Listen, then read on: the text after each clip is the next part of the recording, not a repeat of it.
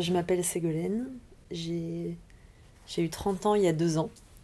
Et, c'est vrai que je le dis parce que il y a eu quand même un avant et un après. Euh, parce que pour mes 30 ans, j'avais un projet un peu particulier qui était de, traverser la Camargue à pied. Et, euh, en fait, qui était arrivé euh, un, peu comme un fantasme. Et le fait de l'avoir fait, en fait, a, a déclenché de, de, nouvelles, envies. Mais je vais repartir du début, ça j'en reparlerai un peu après. Je me suis lancée dans des, études d'architecture euh, juste après mon bac. J'avais été euh, à la fois une élève très sérieuse et qui en même temps n'avait jamais eu de d'idées très précises de ce que je voulais faire, ni de plan de carrière. Et, je pense que j'ai fait toute ma scolarité comme ça et j'ai continué euh, dans les études d'archi avec l'idée sans vraiment aucune idée de ce que je voulais faire, mais l'idée que j'étais en tout cas au bon endroit. Euh, parce que j'avais quand même euh, l'intime conviction que ça avait à voir euh, avec l'espace. Mais j'avais pas spécialement envie, ni la possibilité d'ailleurs, de, dire ce que c'était. Et, donc je l'ai fait aussi comme ça parce que j'ai pendant en tout cas jusque très longtemps, eu un, un rapport au, au travail, à l'idée de la vie professionnelle euh, un peu magique. Parce que mes parents m'en ont jamais parlé comme quelque chose de très sérieux. Ou en tout cas, ils s'en sont bien gardés. Qu'est-ce qu'ils font tes parents? Mon père, il est sculpteur. Et il a beaucoup. Il est sculpteur, il est aussi chasseur. On peut dire, on peut dire que c'est son deuxième métier quand même. Il est sculpteur, il a beaucoup travaillé pour euh, faire des, décors de, cinéma et de théâtre et parfois travailler avec des artistes pour euh, fabriquer des œuvres. Et hum, ma mère, elle a, elle a travaillé pour le cinéma, elle a fait aussi de la sculpture avec lui. Et après, elle a beaucoup travaillé pour euh, les arts de la rue, et donc c'est vrai que l'espace public, enfin la question de l'espace public, de ce qu'on y fait, de ce que ça la place que ça tient en ville, je pense que c'est quand même quelque chose euh, qui est devenu central dans ma vie et que c'est pas pour rien. Et euh, chacun dans leur genre, c'est quand même deux personnes qui, ont un rapport au travail assez, assez léger en fait, avec l'idée qu'on doit avant tout adorer ce qu'on fait. Et après, je pense que mon père avait moins envie de travailler que ma mère. Enfin, pas le même, rapport à l'intensité, en tout cas. Je pense que la question de l'intensité, elle est. Voilà, je pense que c'est la principale différence. Euh, je pense qu'au départ, j'ai quand même hérité de la vision de ma mère. Donc, avec l'idée quand même qu'une chose vaut parce qu'elle est quand même euh, approfondie travailler quand même dans, ouais, dans l'intensité, dans l'idée de, de la transformation pour, euh, pour vraiment devenir autre chose que soi-même et avec oui, l'idée que le travail tient cette place-là aussi dans, dans la vie de quelqu'un et notamment d'une femme. Quoi, mais... Donc c'est un peu dans cette idée-là que je me suis lancée dans les études d'archi. Et c'est vrai que les études d'archi, au-delà de leur contenu, la façon dont on les vivait, enfin, la culture du travail de l'architecture me convenait parfaitement avec des périodes de grande intensité, d'autres de moindre intensité où on fait autre chose, où on rêve, où on fait, où on fait la fête. Et proche peut-être, euh, alors j'ai pas fait d'école d'art, mais peut-être plus proche de ce qu'on peut faire dans une école d'art que dans un cursus classique, euh, je dirais, euh, de, droit, de la fac. Enfin, bon, je pense que c'est les études où la création prend de la place et on sait que la création, c'est des cycles et donc c'est des choses quand même qu'on retrouve dans ces études, même si c'est différent. Et donc je les ai faites avec énormément de plaisir, euh, une application euh, un peu sans limite, mais je ne pensais pas au travail et à la vie professionnelle après. et jusque très tard. Et c'est la raison pour laquelle j'ai pas spécialement choisi, essayer de faire des stages. Euh, en tout cas, des stages intéressants, oui, mais au départ, euh, en tout cas, pas ceux qui me mèneraient sur la voie du, du travail. Et puis quand même, un jour, euh, ça m'a rattrapé. Je me suis dit, là, enfin, t'as passé 4 ans à, à travailler, inventer des choses, réfléchir, mais ça se rapproche et ça c'est mon côté sérieux qui prend le dessus et, je pense qu'il y a quelque chose d'assez ambivalent chez moi de d'essayer d'être dans un équilibre euh, chaque jour euh, entre une forme de, de stratégie, de planification, un besoin de, de maîtriser sa vie, enfin en tout cas de la, de la diriger, quoi, comme on dirige un bateau, et, et de la place en même temps pour, euh, enfin ouais, avec un attachement profond pour ce qu'il peut y avoir de plus, de plus spontané, de plus gratuit et de.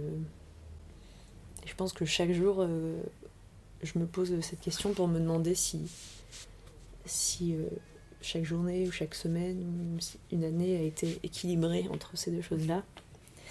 Mais quand même, euh, à un moment, et je pense que ça s'est passé au moment du diplôme, puis du master d'urbanisme que j'ai fait à Sciences Po ensuite, où je pense que un des deux pôles a pris le dessus, donc celui peut-être plus planificateur. Et en même temps, j'en suis, j'en suis, j'en suis très contente, mais je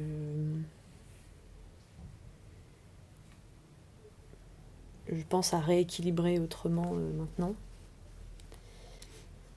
Et je disais que j'avais fait ces études euh, d'architecture parce que je savais que le sujet c'était l'espace, pas tellement l'architecture. Et donc euh, qu'en étant dans ces études-là, j'étais au bon endroit.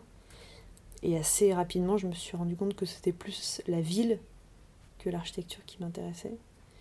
Et notamment son espace public, donc plutôt la partie non construite. Et euh, ça, ça m'est apparu quand, quand j'étais à Nantes dans une ville euh, qui a un très beau projet urbain, donc celui de l'île de Nantes, et où, le principal euh, axe de transformation de la ville a été l'espace public et, le paysage. Je pense que c'est ce qui fait la réussite, euh, une des réussites de, ce projet aujourd'hui, qui est peut-être la, seule vraie réussite française. Et j'étais assez jeune à cette époque-là, donc ça m'a ça m'a pas mal marqué. Puis il s'est passé plusieurs années.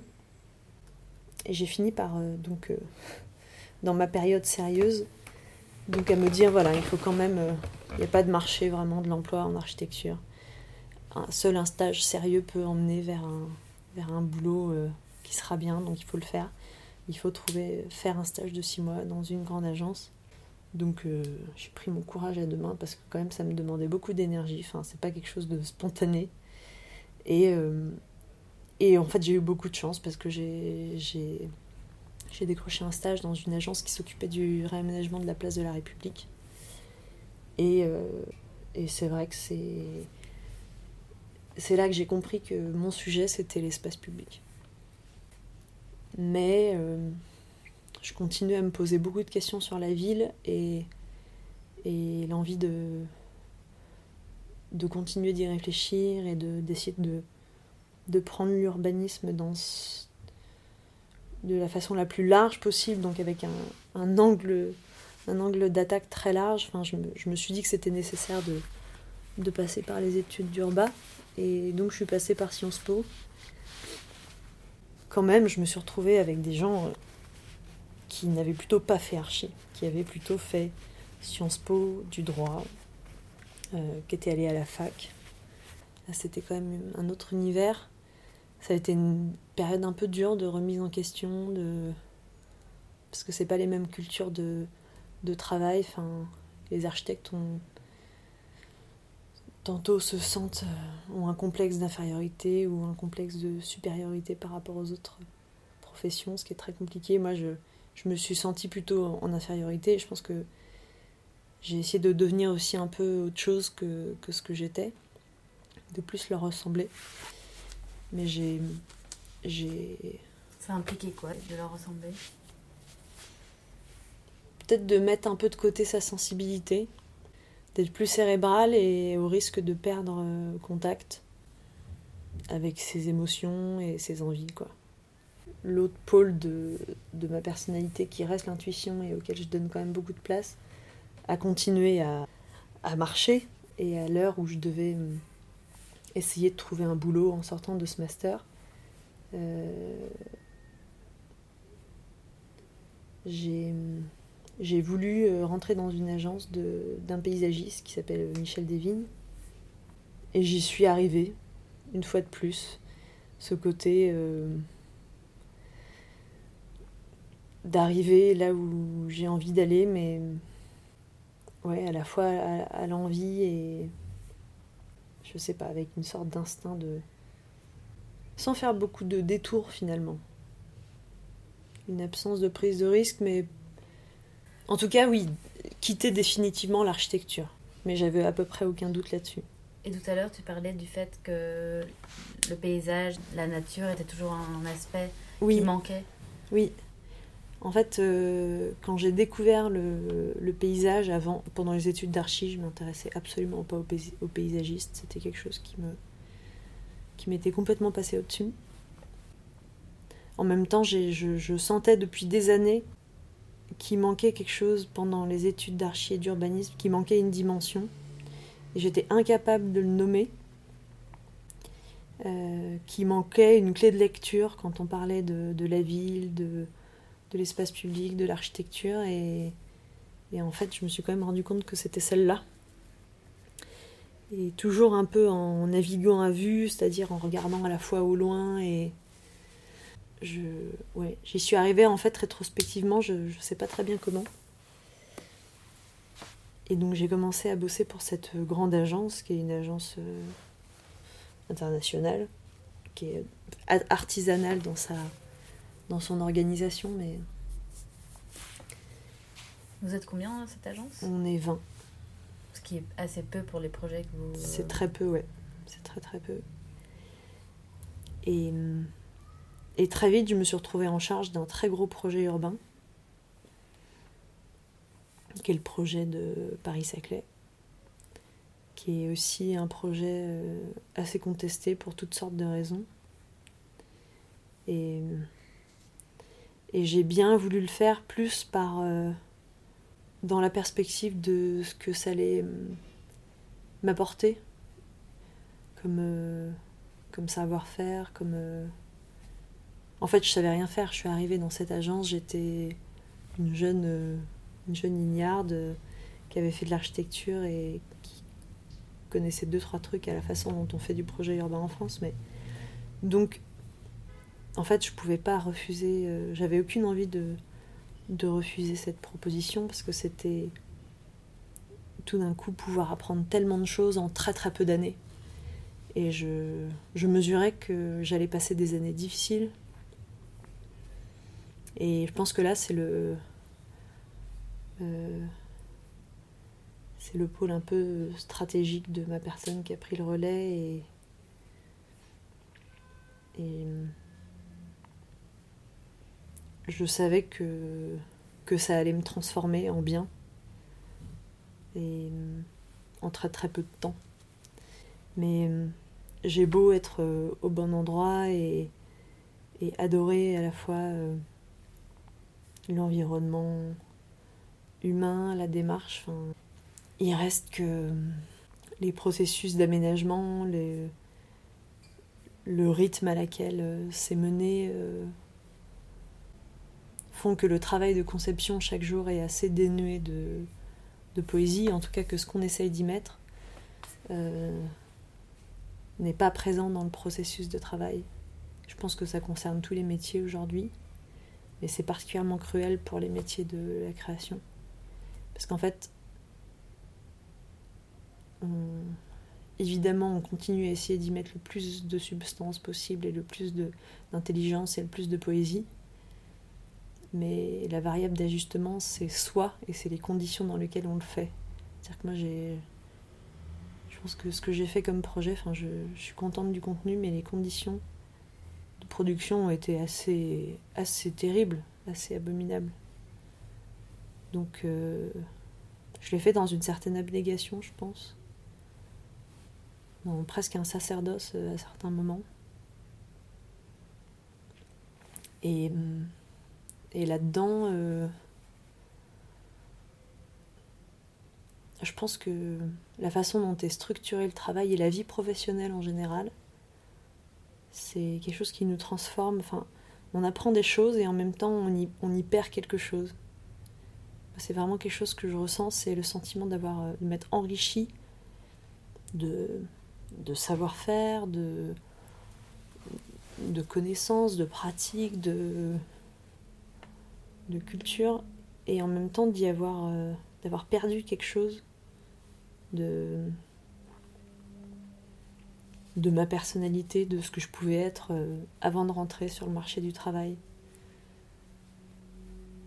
Et moi, la façon dont la vie professionnelle, donc pas ce qu'on fait, mais le rythme et les conditions dans lesquelles on travaille, la façon dont ça nous transforme et ce que ça fait de nous, je trouve ça assez effrayant.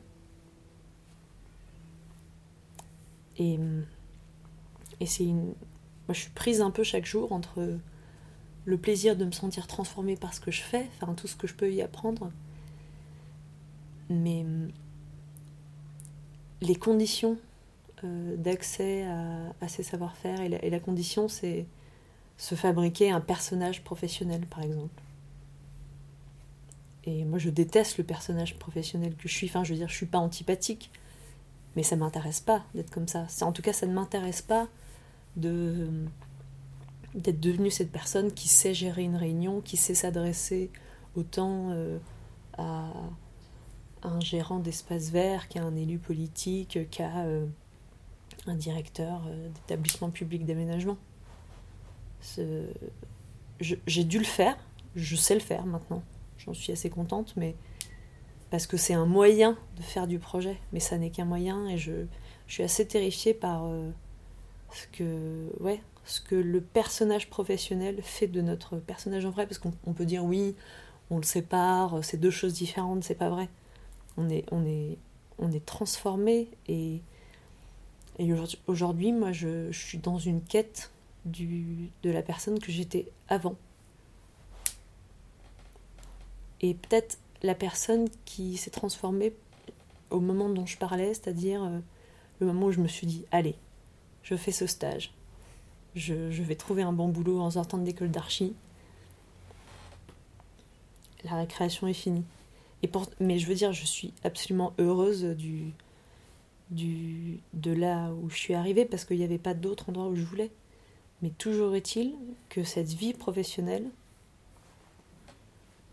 ne, ne transforme pas de, de la bonne manière, je crois pas. Et tu as pensé à un remède depuis euh, quelques temps? Enfin, euh, une sorte de... Oui, il y a, y a une envie, alors tout le monde a à son moment euh, où il veut faire un break et prendre une année sabbatique. Donc, moi, effectivement, je veux. J'ai eu l'envie, sous... enfin, j'ai eu l'envie qui a jamais depuis quelque temps de, de partir une année. Au départ, sans très bien. sans avoir d'idée très précise de ce que je voulais faire, mais avec l'idée qu'il y aurait. qu'il y aurait. Euh, que la marche aurait son importance parce que ça fait. En fait, le paysage, quand même, découvrir la pratique du paysage m'a emmené euh, sur les chemins. C'est-à-dire que pour comprendre le paysage, je pense que j'ai autant appris à l'agence euh, des vignes que sur les chemins, que ce soit les chemins de, de proches banlieues, de la Seine-et-Marne, euh, entre les champs, les bouts de forêt qui restent, les zones pavillonnaires, que, que en très haute altitude. Et je pense que j'ai jamais autant appris euh, sur euh, l'urbanisme et le paysage qu'en me promenant. Alors évidemment, euh, je ne vais pas dire que j'ai rien appris à l'école d'archi, ni chez Michel Davigne, mais ça a été peut-être aussi important. Et du coup, ça a commencé à prendre de plus en plus de place dans ma vie. C'est une envie, une une envie et un travail. Enfin, je pense que j'ai trouvé dans la marche euh, ce qui est autant une récréation qu'un travail intensif de l'esprit. Et donc, j'avais commencé comme ça depuis plusieurs années à, me balader un peu partout autour de Paris. Il faut savoir que la marche en ville, euh, ça a toujours existé, ça a disparu et en fait c'est en train de réapparaître. Aujourd'hui, tout le monde marche dans le Grand Paris parce que depuis qu'on dit que ben, notre ville n'est pas Paris mais que c'est le Grand Paris, euh, tout le monde est curieux de savoir ce que c'est que ce Grand Paris. Et donc, euh, et en fait, ce qui est intéressant de savoir, c'est que euh, quand, quand Paris a été transformé par Haussmann, euh, les Parisiens du centre de Paris sont allés se promener dans les nouveaux arrondissements pour découvrir ce nouveau, ce nouveau territoire. Et aujourd'hui, il se passe la même chose. Et en fait, euh, moi j'ai commencé évidemment, comme tous les étudiants en architecture et en paysage, à faire ça, la marche urbaine, de la. Mais j'ai commencé à, à, vouloir le faire de plus en plus partout, mais absolument partout. Quand est-ce qu'elle est venue cette idée de, de, vouloir marcher pendant un an en France? Alors, il y a eu une sorte de moment de préfiguration qui a été euh, l'envie de, de, traverser la Camargue à pied, qui était un épisode assez symbolique. Donc c'était pour mes 30 ans. Euh, après avoir fait une, une grande fête avec euh, tous les gens qui comptent, euh, j'ai voulu aller à pied de chez mon père vers chez ma mère. Ton père qui habite à Vauvert. En Camargue. Et ma mère qui, et nous qui avons habité à Marseille pendant si longtemps. Ces allers-retours, ils s'étaient faits en voiture pendant des années, un week-end sur deux. Et, et pour moi, c'était une forme de. Enfin, ça ne concernait que moi, mais moi j'avais besoin de cette réconciliation entre ces deux territoires, en me disant entre les deux, il y a cet espace extraordinaire qui est le delta du Rhône et la Camargue. Et je, je veux déployer, enfin, sous mes pas, chaque mètre carré de, de, de cet espace entre, entre ces deux lieux. Et donc je l'ai fait. Et, et, et, en plus, je veux dire, c'est un moment euh, entre des gens aussi, évidemment. Je parle pas de toute cette dimension-là, mais. Et il y a quelque chose d'assez. Euh, d'assez magique, en fait, moi, qui me fascine dans la marche, de pouvoir. Euh, mettre autant de kilomètres sous ses pieds. Et, et un jour où je, où je, marchais avec deux de mes meilleurs amis dans les Vosges, pendant une énième balade, il euh, y a cette idée qui m'est tombée dessus. Et je me suis demandé pourquoi j'y avais pas pensé avant. Parce que c'est devenu d'une telle évidence. Où je me suis dit, mais en fait, ce que j'ai envie de faire, c'est c'est le tour de France à pied. Je veux traverser la France à pied. Et c'est vrai qu'à partir de ce moment-là, euh, je crois que je me suis réouvert une porte. Et donc ce moment de préfiguration, qui pour moi c'était très audacieux de dire je vais traverser la Camargue à pied avec mes amis. Et, en fait ça c'était, l'étape d'après. Enfin c'est une sorte de porte qui s'est ouverte et, qui s'est ouverte de plus en plus grand. Et enfin ça vient d'une envie... Euh... Enfin il y a deux dimensions effectivement. C'est le... En France, c'est-à-dire que j'ai pas j'ai pas envie d'un ailleurs. Enfin, mon ailleurs, il est, il est déjà là. Enfin, je pense qu'il est cet ailleurs, il est il est partout. Enfin, il suffit d'aller le le chercher.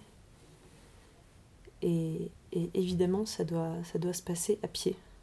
Il n'est pas question de de faire un bout euh, en stop ou, ou en train ou enfin c'est une sorte de, de défi. Enfin, C'est-à-dire que je dois le relever. Enfin, là, l'idée, elle est lancée, mais euh, c'est, c'est difficile de faire ça. C'est pas, c'est pas gagné. C'est pas monter l'Everest, mais c'est, c'est quand même euh, quelque chose.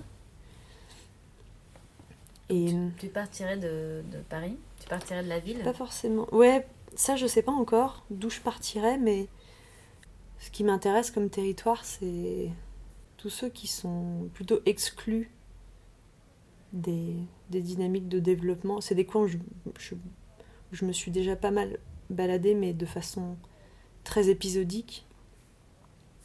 Et j'ai commencé à y voir des choses qui, qui m'intriguent. Un peu tous les coins de, de l'hyper-ruralité, mais où même l'agriculture est en, est en recul. C'est des coins qu'on pourrait... Bah, ils sont à l'écart des grandes dynamiques euh, économiques, donc personne ne veut y habiter, personne ne peut y habiter parce que personne ne peut y travailler. C'est même des coins où, où l'agriculture recule. Donc euh, la forêt gagne. C'est des coins qui se réensauvagent. Je pense que c'est un phénomène auquel on s'intéresse peu.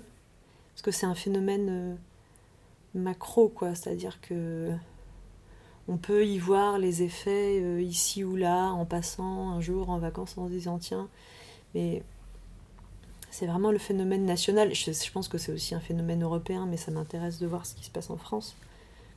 C'est-à-dire qu'aujourd'hui, euh, avec la mondialisation, tout se concentre dans les, très grandes villes. Donc plus seulement à Paris, comme il y a quelques décennies, mais aussi dans les grandes métropoles françaises. Et euh, en fait, il y a une énorme part du territoire français, mais qui est énorme, qui se dépeuple et, ça ne va faire que s'accroître. Et euh, donc on peut se dire, bon bah au moins ces coins-là sont à l'abri bah, finalement d'une défiguration, c'est parce que le, phénomène de métropolisation, donc les villes, les centres-villes, euh, bénéficient euh, en étant investis par des gens qui ont des moyens voilà, il y a plein de, villes de France qui sont en train de se refaire, Toulouse, Bordeaux, Marseille, euh, qui même euh, améliorent les, qualités, leurs qualités. Euh, sauf que toute la périphérie est, est massacrée en fait. Donc on, pourrait se dire que tous les territoires qui sont à l'écart de ce phénomène sont protégés. Mais mais en réalité, le fait que même l'agriculture recule fait qu'ils ne sont pas à l'abri d'une certaine banalisation. Mais, la question du réensauvagement de ces coins-là est très intrigante parce que on est vraiment sur une très large part du territoire français. Donc on se demande vraiment ce que ça va devenir. On ne le sait pas du tout en fait. Aujourd'hui, personne ne le sait. Il y a une espèce de changement d'échelle. Enfin, je pense un peu quand même. Euh, comme après l'effondrement de l'Empire romain et le passage à la féodalité. Enfin, on est sur une rupture d'échelle de ce genre, et personne n'est capable de dire ce qui va se passer. Donc ça m'intéresse d'aller voir euh, comment, comment vivent euh, les gens qui y vivent encore, comment, comment ils s'y projettent, qu'est-ce qu'on peut lire d'un début de transformation du paysage.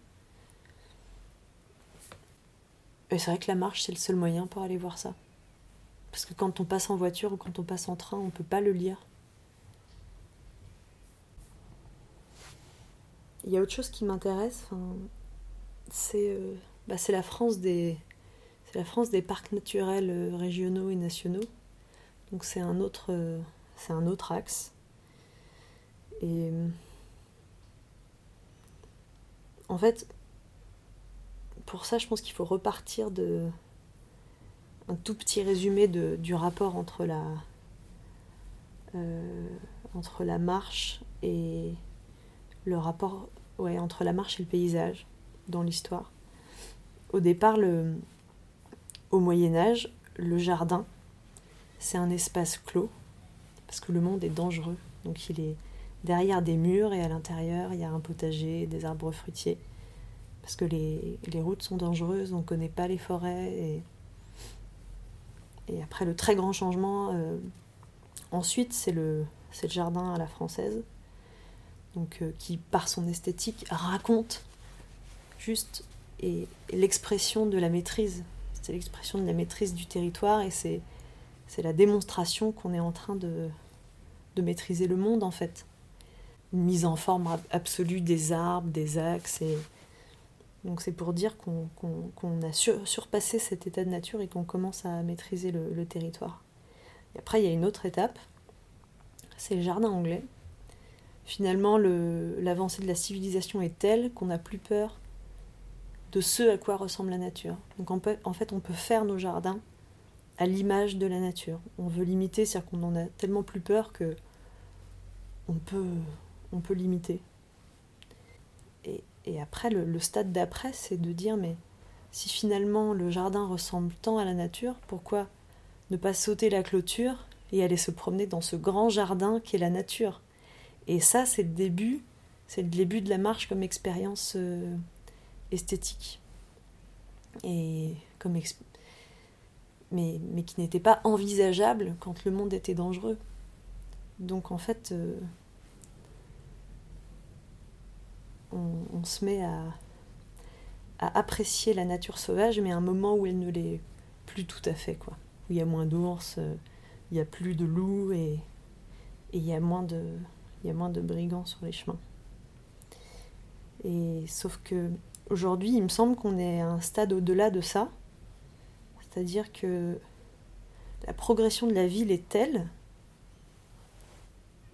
Au Moyen Âge, on se protège de la nature. Aujourd'hui, on protège la nature de la ville. Et donc on sanctuarise, on peut faire que ça. Donc euh, la loi littorale, la loi montagne, la création des parcs naturels régionaux et nationaux. Mais jusqu'à quand C'est-à-dire jusqu'à quand euh, En fait, on n'est pas en train. Enfin, est-ce qu'on n'est pas en train de créer euh, Est-ce qu'avec ce qui restera de, de campagne et d'espace un petit peu sauvage, est-ce qu'on n'est pas en train de créer le grand parc national français?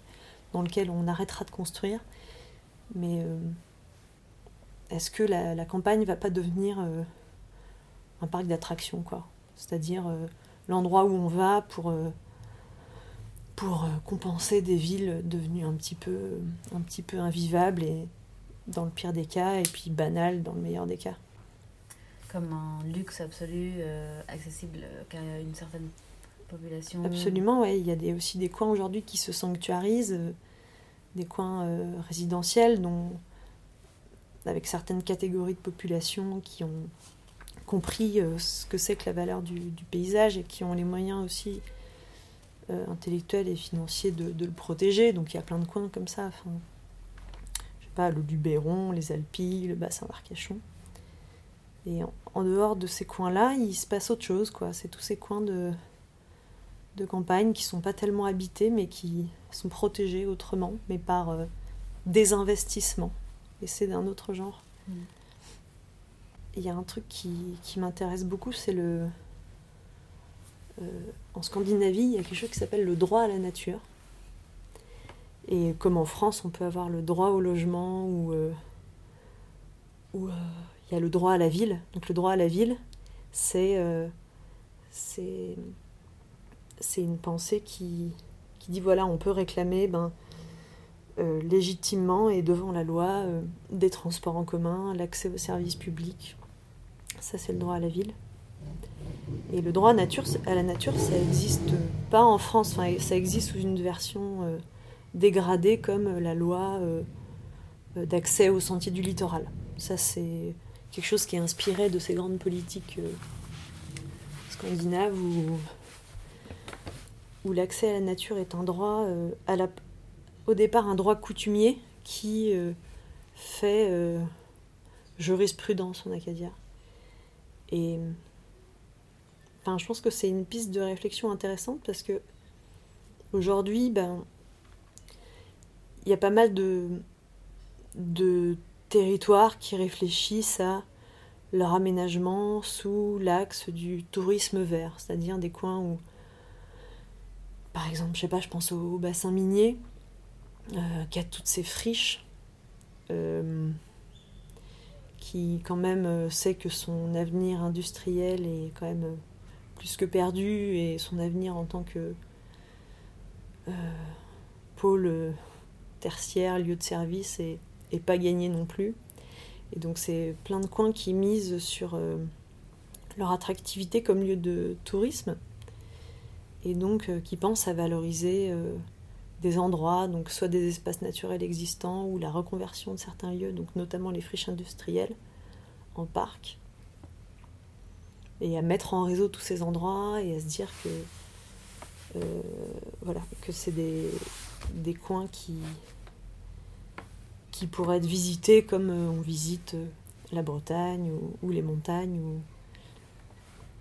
et donc aujourd'hui on crée tout un réseau de voies vertes de pistes cyclables pour relier tous ces lieux, enfin l'idée que ce tourisme aussi pourrait se faire à vélo. Et, c'est super intéressant, mais c'est presque un, écran de fumée euh, par rapport à la question de la marche, parce qu'aujourd'hui, il y a de plus en plus d'endroits où on ne peut pas marcher. C'est que tu essayes d'aller quelque part à pied et à un moment, il y a une limite, il y a une frontière. Et donc, en général, tu as des coins de, campagne, notamment la montagne, qui sont très marchables, parce qu'évidemment c'est très beau, donc il y a la randonnée, donc les GR sont entretenus. Il y a les, les centres-villes, donc euh, où on peut facilement marcher, c'est de plus en plus aménagé pour les piétons, euh, donc tout ça aussi est sur la bonne voie. Et après il y a, toute l'interface, et en fait dans cette interface on ne marche pas, c'est pas possible.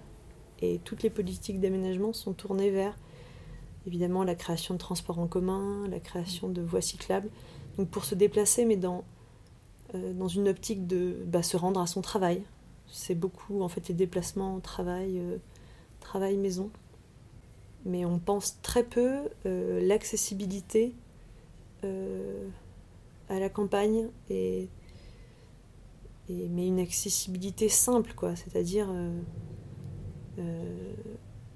comment facilement, en sortant de chez soi, on accède euh, à pied euh, à une forêt ou aujourd'hui, euh, enfin depuis 50 ans, il y a un nombre de chemins ruraux qui ont disparu qui est absolument sidérant.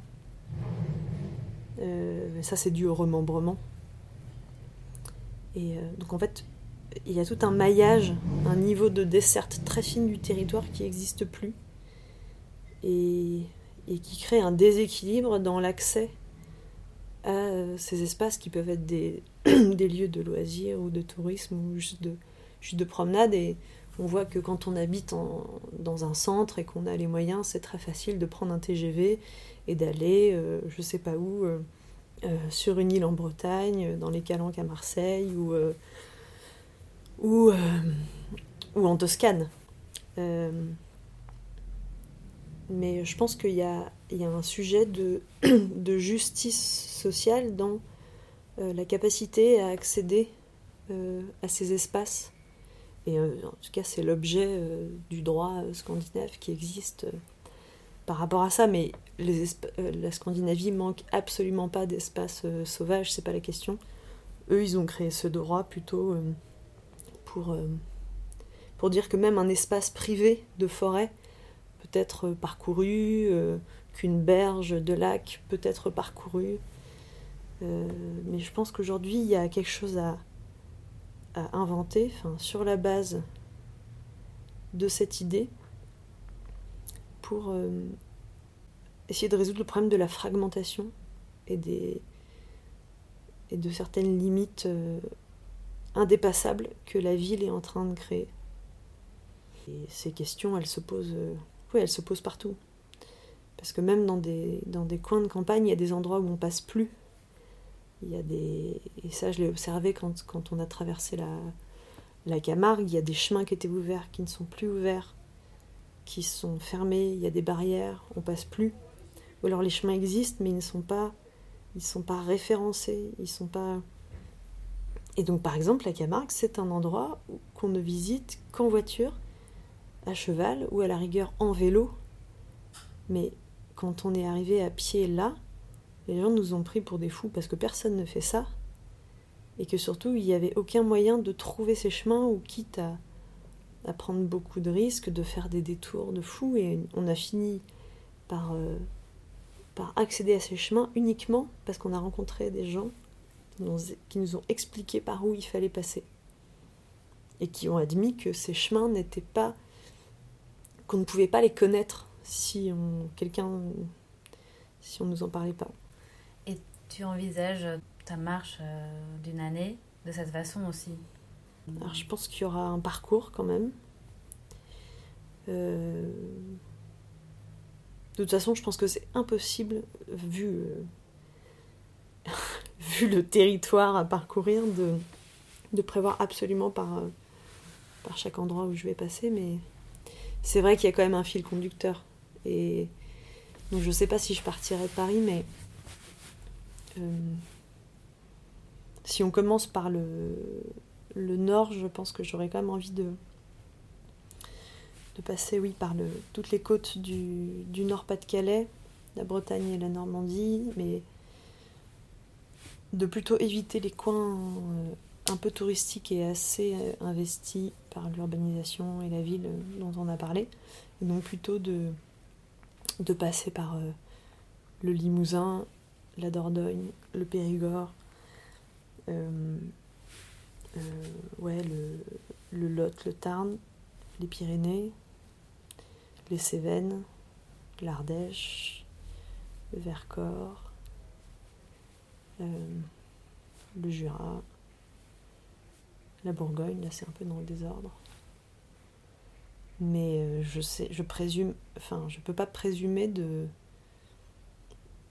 exactement de ce qui va se passer et ni de ce que les rencontres que je pourrais faire euh, changeront dans cet itinéraire. Et je veux surtout pas, veux surtout pas le savoir. Tu commencerais à quelle saison? Tu sais? En mars. En mars, ouais, en mars 2020, euh, pour mes 33 ans, qui, comme on le sait, c'est euh, l'âge de la mort du Christ, donc c'est la résurrection. Et euh, c'est plutôt une blague de faire référence à ça, mais quand même, ça m'amuse de le faire coïncider. Même si je le prends pas comme quelque chose de sérieux, mais. Et quel lien tu pourrais faire entre le travail que tu as fait euh, pour Saclay et, la marche, par exemple, ou le paysage, et, le paysage euh, maîtrisé, euh, pensé, et le, paysage sauvage? Bah, C'est vrai que enfin, là, on peut se dire que je cherche absolument l'inverse de ce que j'ai fait jusqu'à présent. Et enfin, j'ai eu, j'ai eu la chance quand même de travailler pour un projet qui a, qui a quand même mis le paysage au centre de la démarche d'aménagement. Euh, ce qui est une très belle idée au départ, mais on voit que c'est pas si simple et que ça résout pas tout. Et euh, que l'échelle du projet fait qu'on reste dans une démarche très technocratique et, euh, donc voilà, un grand projet d'aménagement d'État.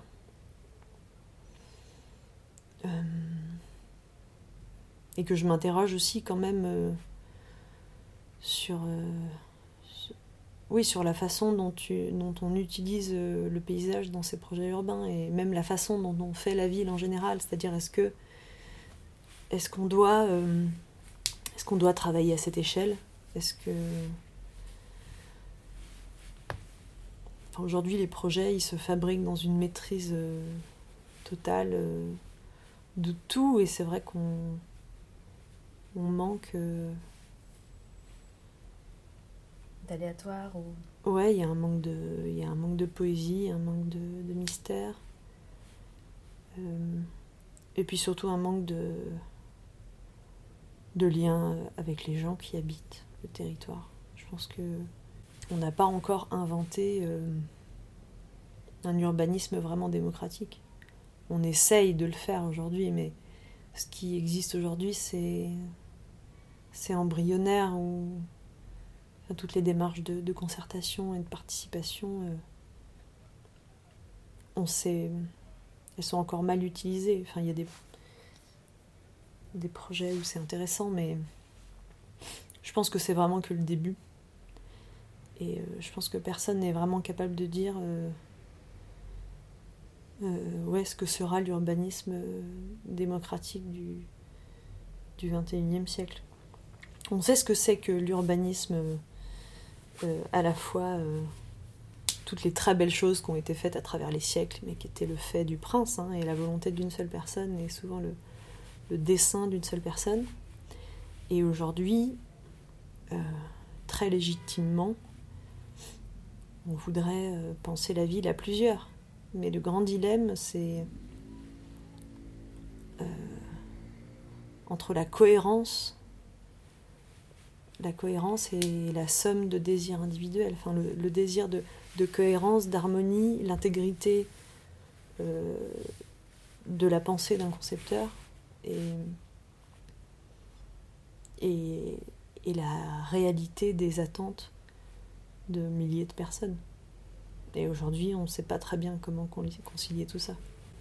Donc, euh, dans, ton, voyage, il y a aussi beaucoup cette conception-là de rencontres avec des personnes qui vivent dans ce territoire et que tu rencontreras Oui, parce que c'est forcément des coins où, où l'aménagement va se faire autrement et, et à la force de dynamique, enfin à la force de d'individus et pas d'institutions. Et, et c'est vrai que là, je pars en, en vacances, euh, en vacances de, de, en vacances du projet urbain et que je vais aller à la rencontre avant tout de, de, projets humains qui ont des effets sur le paysage et l'architecture, mais qui sont avant tout des, des projets d'individus. Et, et, tu le vois comme un travail, ce, ce temps? En fait, je, au départ, je l'ai, enfin, je l'ai vu évidemment comme un, un anti-travail. Et, et, je l'ai souhaité euh, comme quelque chose enfin, qui doit être euh, évidemment le plus spontané possible, donc aux antipodes de ce que je fais chaque jour. Euh, mais en fait, je peux pas m'empêcher de le. En tout cas, sur le fond, de le, de le situer dans ma pratique professionnelle et dans, et dans mes réflexions sur, sur le paysage. Je peux pas m'en empêcher, donc je suis déjà en train de, de lire plein de choses. Mais je, en tout cas, je, je refuse complètement d'avoir un, une, ouais, une idée préconçue sur ce que sera cette expérience. Je pense que je vais évidemment la nourrir beaucoup en préalable, mais. Donc est-ce que c'est un travail? Je sais pas. Je, je pense que j'en rêverais. J'en rêverais. Évidemment. C'est une recherche, oui. C'est une recherche, mais mais c'est une recherche avant tout euh, personnelle. C'est-à-dire que si, je peux euh, en parler ou montrer des choses, euh, pourquoi pas, mais c'est. Mais c'est vraiment une démarche intérieure au départ. C'est que j'ai, j'ai envie d'en parler parce que aujourd'hui ça me, ça me procure beaucoup de bonheur d'y penser et d'y réfléchir ça me dérangerait pas si je, ne gardais cette expérience que pour moi. Euh, avec toutes les rencontres que j'aurais pu faire pendant, mais j'aurais aucune déception à ne pas euh, euh, la partager ensuite. Tant qu'elle est enfin, profondément éprouvée de mon côté. Et du coup, dans ce voyage, enfin, qui, qui a quand même pour objet de, d'aller dans des coins où il y a de moins en moins de monde, je pense qu'il y a la. Il y a aussi une recherche d'isolement. Enfin, ça, je me le cache pas. Je pense que. Et puis j'habite à Paris quand même depuis 15 ans, qui est euh, quand même le contraire de l'isolement, qui est une des plus grandes villes du monde, euh, des plus euh, cosmopolites et et je vois mon attrait infini pour, euh, pour ces coins où il n'y a personne, mais qui est, sans limite, quoi.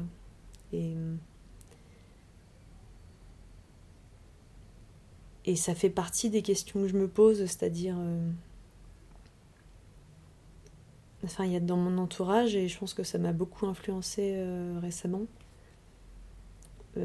des gens qui ont ou qui souhaitent, je pense, faire un un pas de côté ou, s'isoler. Euh, bah, peut-être déjà loin des villes. Euh, et loin d'un travail euh, classique. Et les deux vont ensemble, je crois. Et mon père est une personne qui a fait ça. Mon frère est une personne qui est en train de faire ça.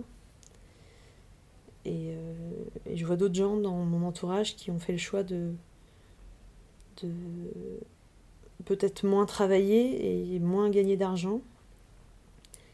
Et pour choisir euh, avant tout un endroit et une manière de vivre. Et ça s'est quand même beaucoup exprimé par le fait de quitter la ville. Et de quitter un certain nombre de. Enfin, une certaine manière d'être avec les gens, une certaine inscription dans à la fois dans un travail salarié, dans certaines attentes sociales, euh, dans un certain système de consommation, de représentation. Et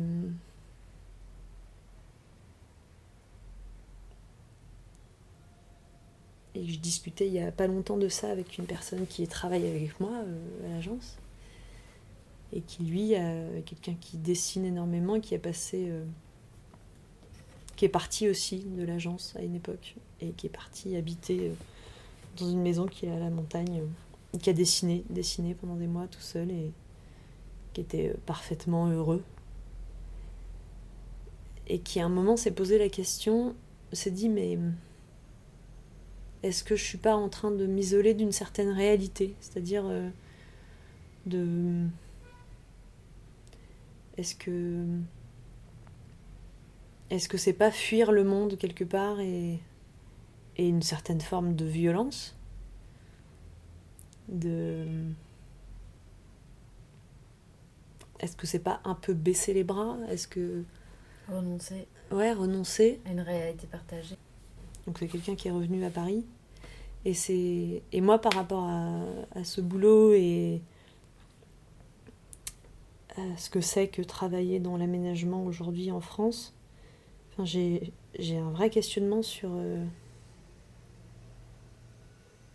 comment participer à ça. C'est-à-dire, est-ce que euh, on transforme les choses... Euh, est-ce qu'on peut transformer les choses en passant par les, les institutions? Enfin, en, aménagement, c'est une vraie question. C'est-à-dire, aujourd'hui, euh, pour transformer en profondeur des endroits, euh, c'est des projets portés par les collectivités où on répond à un appel d'offres, on est dans... Il y a une concurrence entre des, agences, on gagne des projets, ensuite on, on, engage un, débat, un travail avec, avec des collectivités. C'est potentiellement plein de, compromis et on est.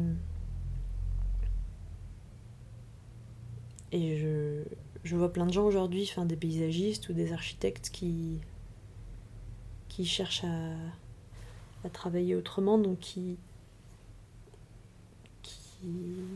qui, se sortent de cette logique des, de réponse à une appel d'offres, de, de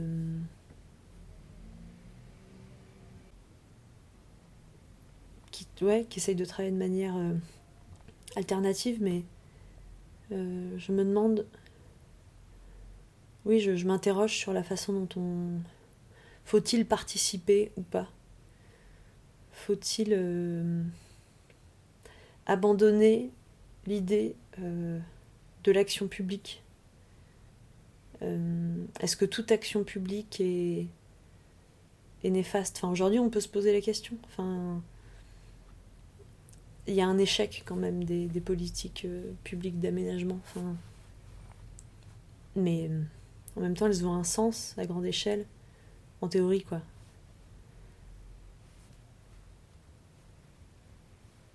Et ouais, je pense qu'il y a,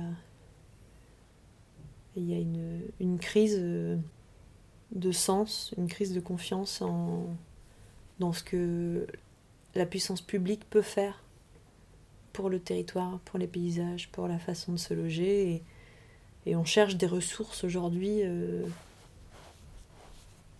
auprès des, des individus. C'est quelque chose que vous faites aussi avec... Euh, non, c'est quelque chose qui n'existe pas du tout à l'agence. Hmm. Pas du tout. Et c'est probablement quelque chose qui, qui, qui me manque. Euh, je travaille pour quelqu'un qui est, qui est qui est l'héritier de ouais d'une d'une culture de d'une culture des voilà des grandes politiques publiques d'aménagement. Et qui et qui a encore foi dans, dans l'idée euh, d'une action publique. Mais euh, je pense qu'aujourd'hui on n'a jamais atteint euh, un tel désaveu quoi. En tout cas il est, il est de plus en plus partagé on voit qu'il y a une déconnexion entre, entre ce que les gens attendent, la, perception que les gens ont, de la façon dont ils vivent leur ville et ce que, et ce qu'un ensemble de, de techniciens, d'experts et de, de sachants leur propose comme cadre de vie. T'as déjà remarqué ça en allant sur le territoire, rencontrer des personnes qui y vivent ou... Partout. Ouais. Enfin, il y a, y a- y a peu d'exemples euh, qui fonctionnent vraiment bien. Aujourd'hui, euh, il y a quand même un... À peu près tous les, grands projets urbains sont vécus comme une violence faite au territoire. Il y a une... Et... À l'échelle de, de ma petite personne, je me dis, est-ce que... Ouais, est-ce que ça a du sens d'y croire encore? J'ai pas la prétention de penser que, que je vais participer à un truc qui, qui va marcher. Enfin, après, je, je pense que j'essaie de. Je, je prends beaucoup de choses sur mes épaules en disant ça parce que je fais du paysage et, et ce qui est euh, mal ressenti, c'est plutôt ce qui est construit. Mm. Et, euh, Mais c'est une vraie question quand même parce que les paysagistes ont- sont jugés pour participer à ça, sont jugés pour leur participation à ça.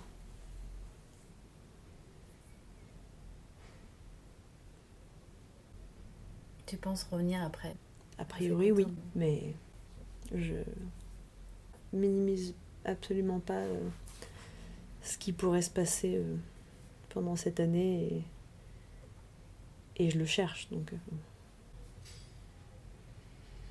je sais qu'en faisant ça,